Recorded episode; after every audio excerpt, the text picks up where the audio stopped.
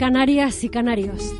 El gobierno de España acaba de permitir a Repsol perforar los fondos marinos de Canarias, faltando a la verdad, humillando a nuestro pueblo como nunca había pasado en democracia. La decisión del Ministerio de Medio Ambiente pone en riesgo nuestra economía, nuestra tierra y nuestro futuro. Y no vamos a tolerarlo. La amenaza es muy real. Es el momento de echarnos a la calle con coraje y valentía para que nos escuchen en Madrid y en todo el mundo. Somos un pueblo fuerte y decidido y soberano, y ni Repsol ni sus marionetas van a pisar nuestros derechos.